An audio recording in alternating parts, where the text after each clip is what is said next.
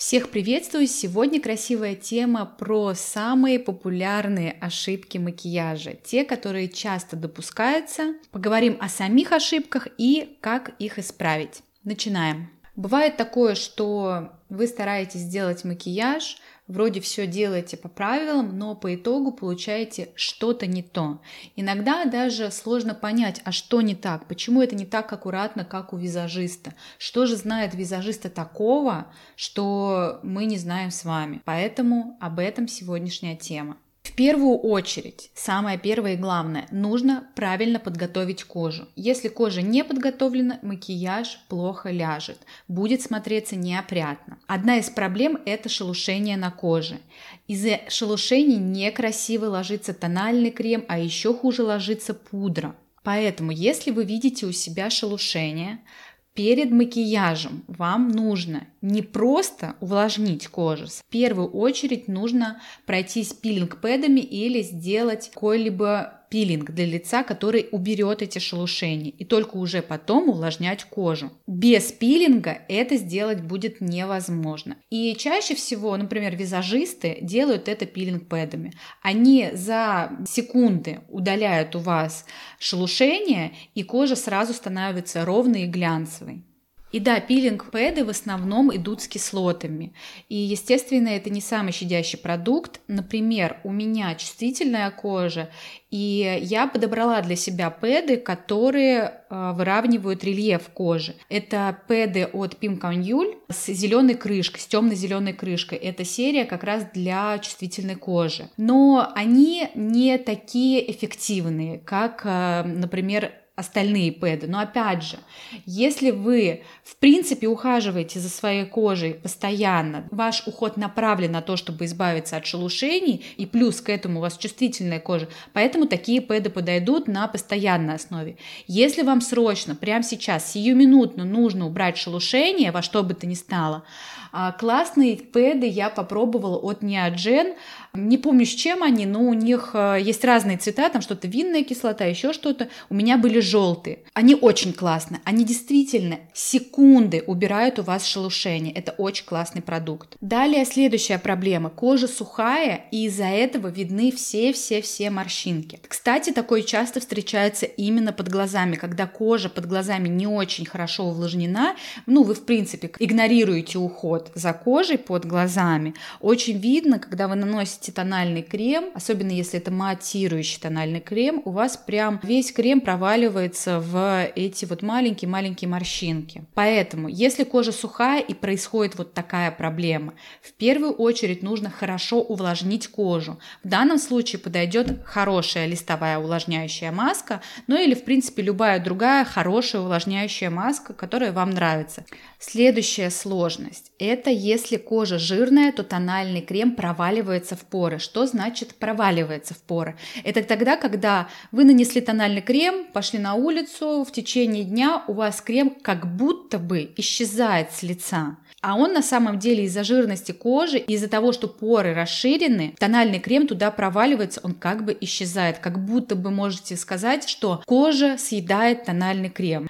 В таком случае есть решение это подобрать тоник, который сужает поры. Что это за тоники? Подойдут тоники, которые имеют в себе, вот э, вы в бутылочке видите, что в бутылочке есть такая пудра. То есть перед применением этого тоника вам нужно сначала его взболтать хорошенько и только потом уже наносить на диск и на кожу. Я погуглила, посмотрела, какие сейчас есть тоники. На самом деле их стало гораздо больше, чем было и раньше. Сейчас такие тоники есть и в белорусской косметике, и в корейской косметике. И все это можно купить легко до 1000 рублей. Также следующее. Забудьте про кремы с маслами. Кремы с маслами для жирной кожи не подходят. У вас от этого будет быстро плыть макияж. Поэтому ищите кремы на водной основе. Можете подобрать кремы матирующие. После матирующего крема остается такой сухой финиш на лице, вообще никакой липкости, ну и по сути вы не ощущаете особо такой увлажненности. И после таких кремов а, сверху нужно наносить тональный и только потом пудры. И, конечно, для кожи с расширенными порами, кожи жирной есть базы под макияж, именно направленные на то, чтобы минимизировать поры или на то, чтобы сделать кожу более матовой. Единственное, что, как правило, все основы для макияжа лучше не использовать на постоянной основе. Они для этого не подходят, потому что они часто оставляют очень плотную пленку на лице или они содержат очень много силиконов как раз-таки, и из-за этого образуется эта пленка. И это не всегда полезно для кожи, не каждая кожа это хорошо переживает, особенно жирная кожа.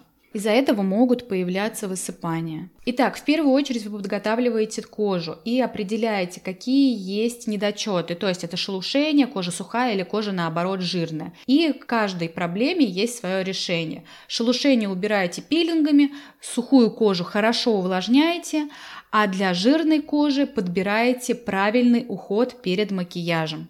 Следующая ошибка – это неверно выбранные оттенки. В первую очередь ориентируйтесь на ваш цветотип. На самом деле информация о цветотипе, о какие тени, какие цвета тональных основ подходят и так далее, все это есть масса статей в интернете, но это целая большая отдельная тема. Можете прям погуглить, к какому цветотипу подходят цвета теней.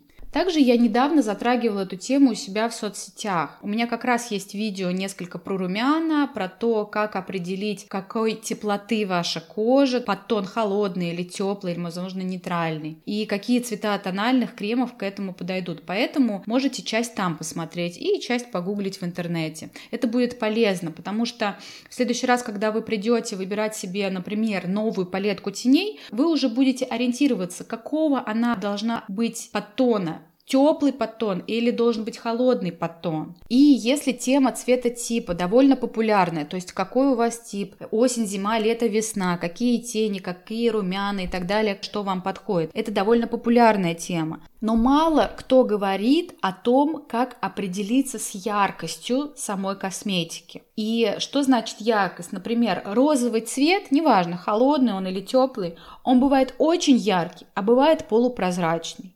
И не все обращают на это внимание, а это как раз очень важный критерий при выборе косметики. А почему так? Потому что в зависимости от того, какая у вас внешность, например, более прозрачная. Что значит более прозрачная? У вас светлые волосы, у вас а, светлые глаза, светлого цвета губы, у вас светлая кожа. Такая внешность называется прозрачная.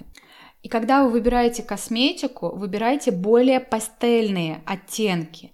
Это более как будто бы разбеленные оттенки. Это не очень насыщенные яркие румяна.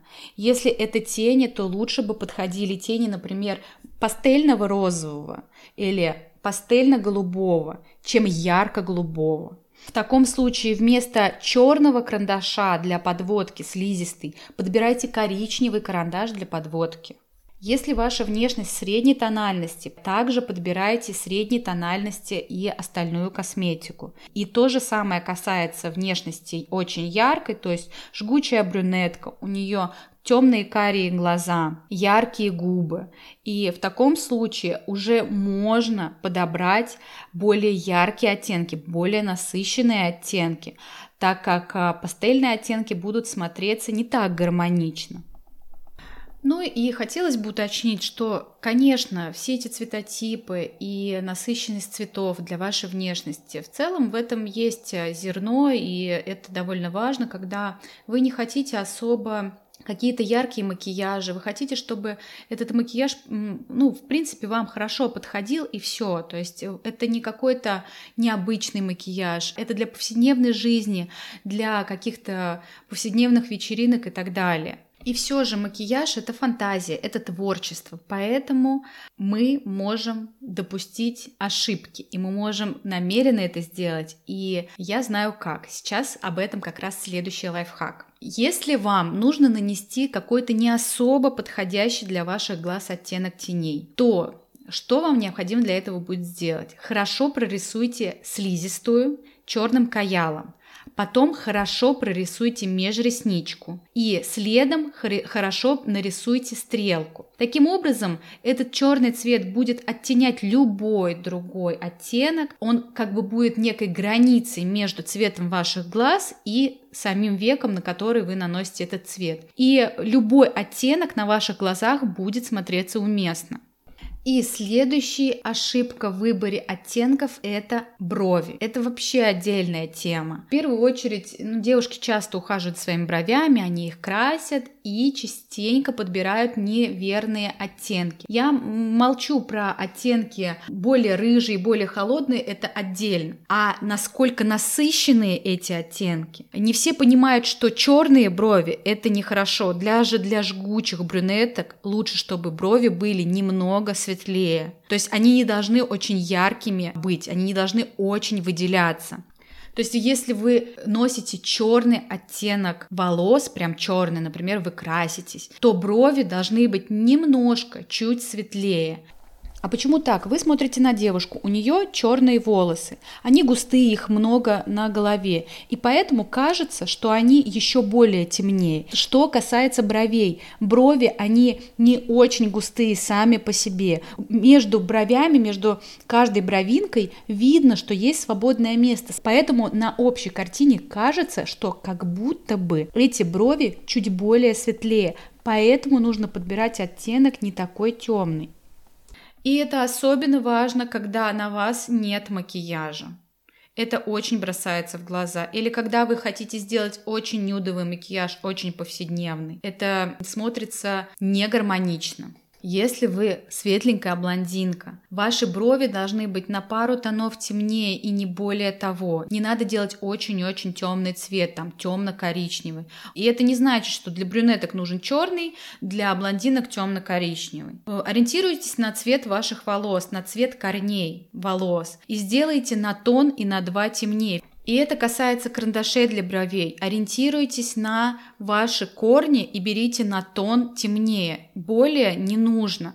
В принципе, даже если у вас карандаш на тон темнее, и вы добавите его чуть больше или чуть меньше, вы даже уже этим можете варьировать светлоту или темноту ваших бровей. И как мы делаем? Начало брови, то есть от носа начинается более светлый цвет, к виску идет уже темный, то есть есть некий градиент. Поэтому вы одним одним карандашом, не обязательно даже два оттенка иметь. Чем плотнее вы нанесете его, тем будет более ярче цвет. И вы уже одним продуктом сможете это варьировать. Итак, про неверно выбранные оттенки. Первое. Ориентируйтесь на ваш цветотип. Погуглите об этом в интернете про э, цветотип э, осень, весна, лето, зима и какие цвета для этого подходят. Следующее. Не забывайте про яркость и насыщенность цветов. Вы их подбираете в зависимости от вашей внешности. Также не забывайте, что все-таки макияж это не строгие правила, поэтому вы можете от них легко отходить, например, используя темный карандаш для макияжа глаз. И про брови. Не делайте слишком темные брови. Итак, следующая ошибка – это плохая растушевка. Бывает такое, что все соблюдено, все вы правильно сделали, правильные этапы макияжа и так далее, но макияж смотрится как-то странно, как-то неопрятно. Это часто бывает из-за плохой растушевки для того, чтобы хорошо растушевать тени, для того, чтобы хорошо растушевать бронзер, скульптор или румяна, вам понадобятся хорошие натуральные кисти. Например, хорошо растушевывают кисти из козы. Вы наносите сухой продукт, это сухие тени, или это сухие румяна, скульптор или бронзер. И вы продукт сначала наносите на кисть, потом на лицо и втушевываете. То есть мелко-мелко, много-много раз вы проводите в одну и в другую сторону этим продуктом по лицу или по векам. Как раз-таки такая техника, быстрая, быстрая, быстрая такая растушевка, она позволяет делать такой очень ровный градиент. И еще, перед тем, как вы наносите основные тени, ну, например, у вас зеленые тени вы хотите нанести на веки, перед этим обязательно нужно сделать форму растушевочным цветом по форме вашего века. Это такой тауповый цвет, это такой средний серовато-коричневый цвет, которым вы строите сначала форму. И уже после, когда вы наносите вот эти вот зеленые яркие тени, вы как будто их размешиваете на веки вместе с растушевочным цветом. И таким образом получится хороший градиент, он не будет пятнами. И еще очень проблематично, например, растушевать синий цвет просто с вашей кожи, то есть сделать градиент без вот этого тушевочного цвета, потому что тушевочный цвет вы уже будете синим э, мешать, и у вас будет вот такая, такой хороший градиент, такая, такая дымка, а просто без этого тушевочного цвета у вас этого не получится. Следующее. Вам нужен хороший дневной свет. Лучше, конечно, света из окна э, ничего нет, потому что свет из окна, э, он подсвечивает все-все-все неточности, все-все-все неровности вашего макияжа, все пятна и так далее. Поэтому в идеале, конечно, краситься у окна. Но мы все понимаем, что это не всегда возможно. Если у вас есть э, туалетный столик или ваше зеркало, где вы наносите макияж, лучше всего использовать Лампы, которые будут в первую очередь направлены на вас, не сверху, не справа, не слева, а именно прямо на вас. Таким образом, лишние тени не будут мешать делать вам макияж, вы не сделаете ошибок. И еще, макияж хорошо смотрится, когда на вас светит желтый цвет.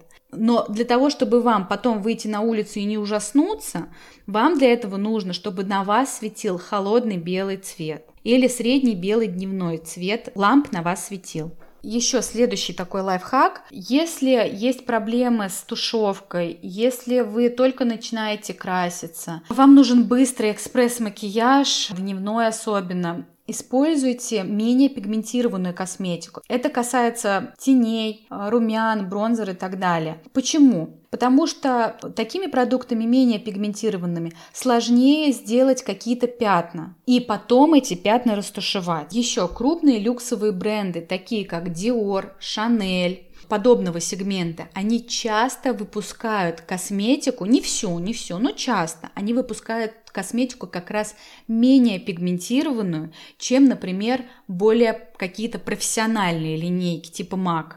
Почему? Потому что они направлены, эти линейки, в основном не на визажистов, а на обычных людей. Обычному человеку тяжело растушевать тени, которые чересчур пигментированы. Да, они более красивые, но с ними не всегда просто работать.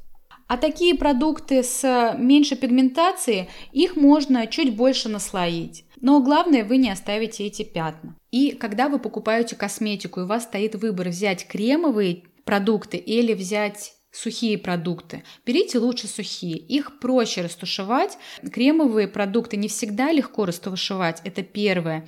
Иногда они быстро застывают, быстро схватываются на коже, и после этого их почти невозможно растушевать. Итак, для того, чтобы у вас была хорошая растушевка, первое, нужны хорошие натуральные кисти, в идеале из козы. Следующее. Крастись с хорошим дневным светом. Используйте менее пигментированную косметику и выбирайте сухие текстуры.